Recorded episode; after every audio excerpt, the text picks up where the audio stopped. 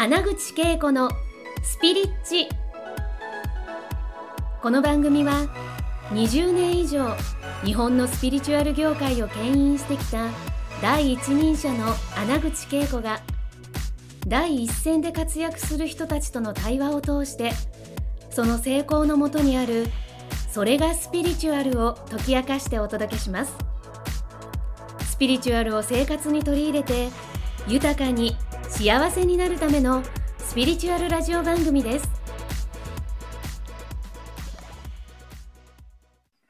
皆さんこんにちは。穴口恵子のスピリッチにようこそ。引き続き3回目ですね。野上光一郎さんダイエットコーチであり治療家です、えー、もうね 2, 2, 2回渡ってねどんなお人柄かとかねもう分かっていただいたと思うんです。今日は本当にこれが本題で実は呼んだんですけれども、はい、やっぱりそのダイエットに私も興味あるし、私の周りの人ももうデトックスとか言ってね、あの、はい、何時までしてダイエットする人が結構いるんですけどね。はい、でもこのね、あ素晴らしいなと思うのは、この5本は3ヶ月で自然にっていう、この3ヶ月で自然にね、えー、実際に痩せていく仕組みというところのお話をね、聞かせていただきたいんですけど、そんな素晴らしい仕組みを 編み出した張本人に聞いた方がいいと思いますので、はい、よろしくお願いします、はい。よろしくお願いします。はい。はい。で、ところでですね、この、はい、そういうその自然に痩せていく仕組みなんてあるんですか、なんか例えば食べ 食事と食事をやめたらとか、はい、要は食事の量とか甘いものとか、はい、ああの油分のあるものとか,、はい、とかこれを飲んだらとかいろいろあるんですけれども、はい、ウォーキングとか運動したらとかこの仕組みっていうのは一体どんなものなんですか、はい。まず、あの、基本のステップがあるんですけれども、はい、あの、3つありまして、それがですね、はい、まず1つ目が、えー、食べている時間、1日のうちで食べている時間を短くしましょうっていうやり方なんですね。食べている時間を短くはい。なので、まあ、現代人ってもう、あの、もう、一日食べてる時間がもう長すぎるんですね。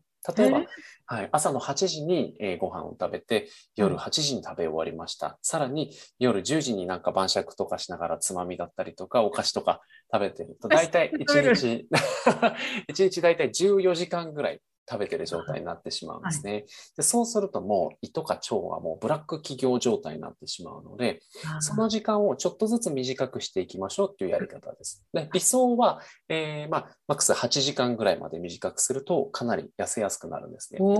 いきなり8時間っていうと難しいので、まあ、14時間だったらまあ12時間、10時間っていう感じで、スモールステップで短くしていきます。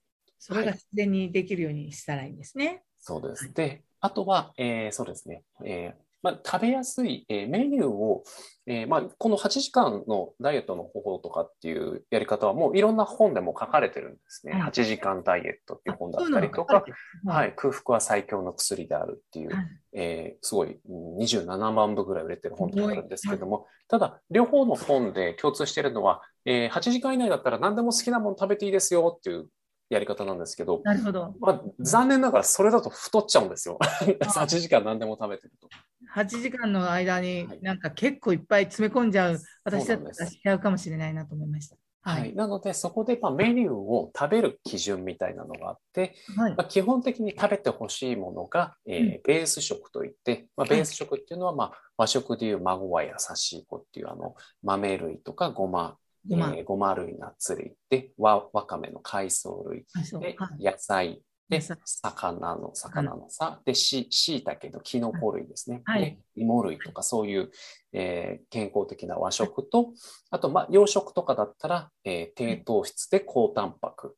低糖質、高タンパク。あとは、良脂質ですね。質のい。い脂質を取りましょうという、で、やり方で、で、それと反対側にあるのは娯楽食といって、書籍では、はい、そうなんです。えー、それはですね、えー、NG30 品目って言って私の本に書いてるんですけど書いてあるんですね。そうなんです。はい、でどういうものかというと、えー高えー、高糖質ですよね。まあ、糖質がはい、うん、ごえー、がっつり主食系とか、あとは、えー、すごい強烈に甘いものとか、うん、で、あとは脂質ですよね。こってり系のもの。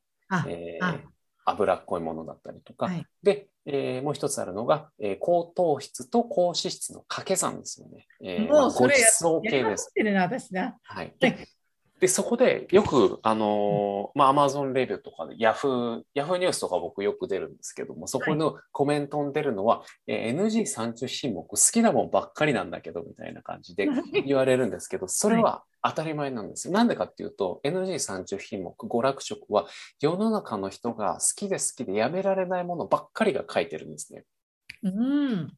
なので、私の本の、えー副題として三金一級ダイエットっていうのが書いてあるので、まあ、そのオンの日とオフの日があって、オンの日は時間を短くしてベース食を中心。はい。で、えー3日坊主で、え3日オンの日を入れたら、4日目は、えー娯楽食、1日1食好きなものを好きなだけ食べていいですよっていう日を入れるんですね。あそれだとストレスはい対象になりますよね。そうなんですよ。食べちゃダメって言ったら余計なんかストレスそうなんですよストレスしちゃいそうですもん。はい。なので、世の中ほとんど、えーダイエット失敗したりリバウンドする人っていうのは、えー甘いもの好きなのに、こってりしたもの好きなのに、お酒大好きなのに3ヶ月やめたりとか、うんえー無理な運動したりとか、はいあの、非日常、エンタメ的な要素、イベント的な要素のダイエットしてしまうと、おほとんどの人がリバウンドしてしまうんですね。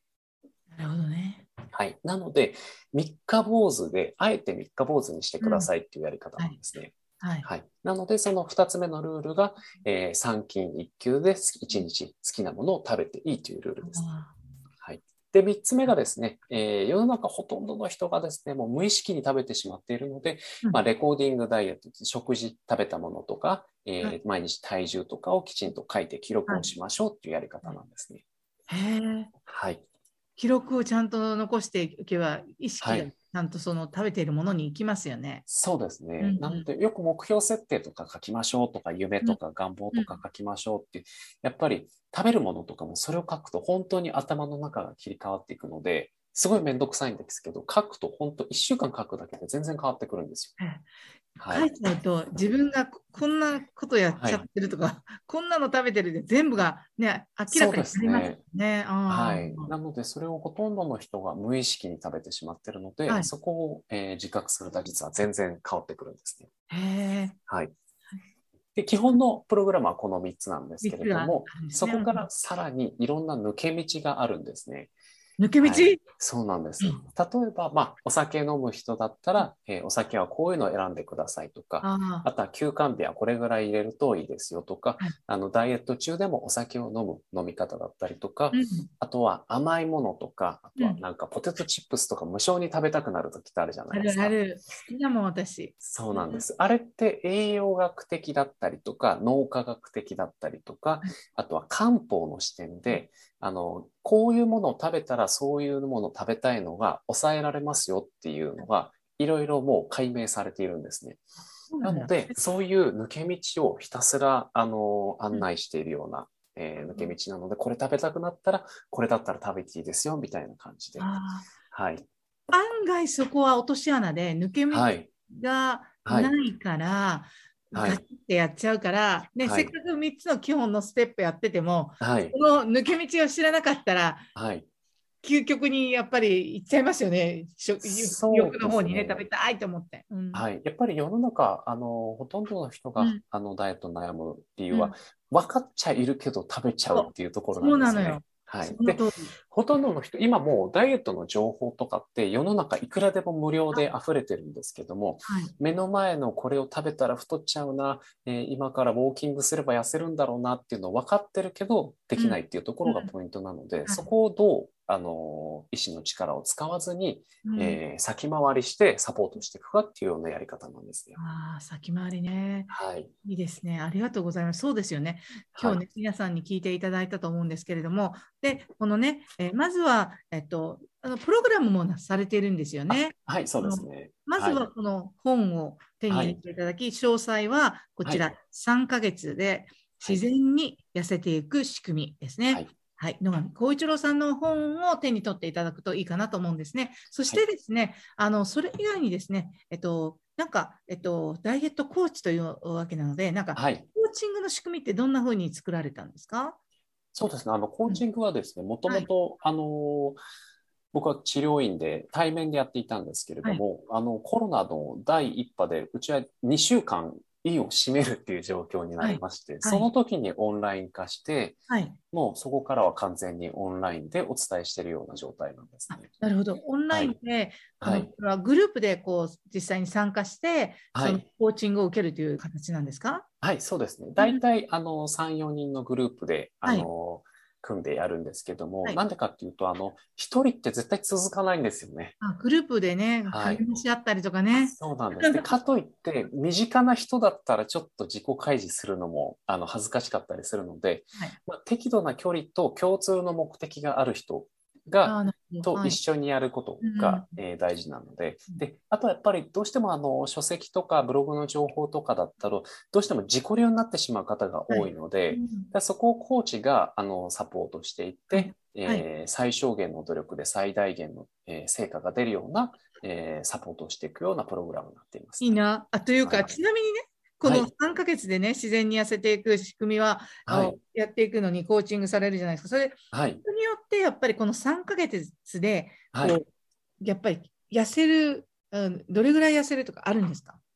えー大体ですね、あの、その人の体重の、えー1ヶ月ですね、5%以上減ると、結構、あのー体に負荷がかかったりとか、はい。リバウンドしやすくなるっていうのがあるので、はい。大体1ヶ月、えー2.5%ずつぐらい落としていくっていうのが、えー理想の減らし方ですね。表の減らし方で、はい。2.5で2.5、2.5で、さはい。プログラム自体も3ヶ月、はい。えー実際に、えーコはい。ーチングを受けて、えーはい。実際にえーこの、えー自然に痩せていくっていう感はい。じになるんですよね。そうですね。なので、その3ヶ月中とか、あのーなんて言うんでしょう、美味しいものとか全然普通に食べていいですし、お酒とかも飲みながらでもできるので、ただそこのポイントを抑えた努力ですよね。はい。はい。というわけでねそこをサポートしてうわそういうサポートも受けられるので、皆さんも、えーぜひですね、えーダイエット、ね、多分ほとんどの人が興味あるなと思うんですが、はい逆にね、私の友達で太りたい、あのこういうほらダイエットコーチのところに太りたいと思う人も来ていいんですか？みたいな人もいるんですよ。そうなんですね。うんそ、そういう人たちって、そういう人たちにもはいサポートはできるんですか、太りやすい方はちょっと僕の専門ではないですけれども、だから本当にダはい。イエットをはい。えーしたい方が来たらいいということで、私はい。私も行きますみたいな、そんな感じで、はい、ありがとうございます。というはい。わけでね、えーこの3回目はこのね、全体像ですね、このは本の全体像と、そしてコーチングの話をしていただきましたので、皆さんにはですね、えっと、メールでね、毎毎回こうお知らせを送ってますので、野上さんの Facebook であったりとか、えーあブログであったり、インスタのはいどこかを見たら、そのプログラムについて、えー実際に、えー実際に説明を聞いたりとかできるコーナーがあるんですよね。ははいい。そうですね。はい、今日もありがとうございました。というわけで、はえーあっという間にですね、4回目はい。でお,、おしまいなんですけどね、あっという間4です回目はね。ですね、はい。あのその今も、えっとは整骨院もされていながら、はい。この今のコーチングを、整はい。骨院にも行けるんですか、整骨院は今はもうほとんど若いスタッフに任せているのあで、スタッフにあの任せて、はい。でえーあれですね、わかりました。はい。えっと、じゃあ、ちょっとですね、えーはい。次回は皆さん、私は、えー、上さんにですね、えっと、ダイエットコーチとしてというよりは、えっと、人としてのはい。生き方について、えーはい。聞いて、生き方というかね、はい。えー人生相談をしてみようと思います。えーはい。たちがですね、こんなことに悩んでるんですけれども、えー治療家の、えーダイエットコーチの野上さんはどう思われますか？みたいなね、質問を用意してきますので、えーまた、えーいろんな角角度から質問に答えていただけたら嬉しいかなと思いますので、来週が最終回になりますが、本当にはい。来週もよろしくお願いします。では、はい。よろしくお願いします。はいありがとうございました。はい。ありがとうございました。穴口恵子のスピリッチでした。ではまた。今回の放送はいかがでしたか？穴口恵子に聞いてみたいことや感想がありましたらぜひ公式ホームページよりお送りください www.keikoanaguchi.com またはインターネットで穴口恵子と検索ください。それでは次回もお楽しみに。